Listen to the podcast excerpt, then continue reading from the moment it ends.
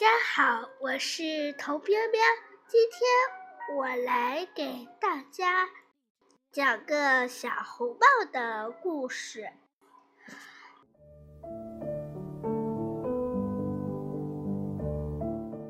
有个戴红头巾的小女孩，住在茂密的森林里。她的家可漂亮了，黄色的窗。白色的墙，周围开满了鲜花。他提着篮子去看望外婆。妈妈说：“沿着这条路一直走，走到那棵大树，就到外婆家了。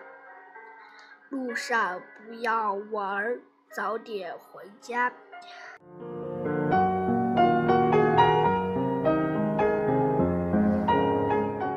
小女孩走啊走，走啊走，走到森林深处，看见了美丽的鲜花。她把妈妈说的话都忘光了。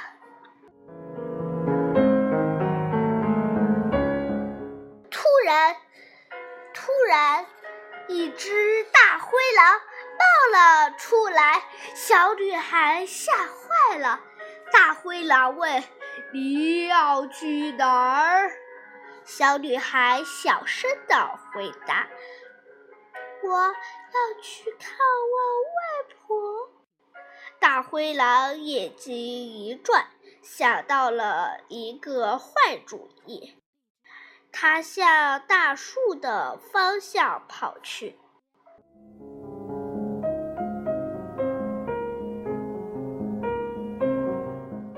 外婆生病了，躺在床上准备午休，但是她怕她外孙女来了，没人开门，就没关门。她不知道危险就在她的身边，门缝里面透出狼的影。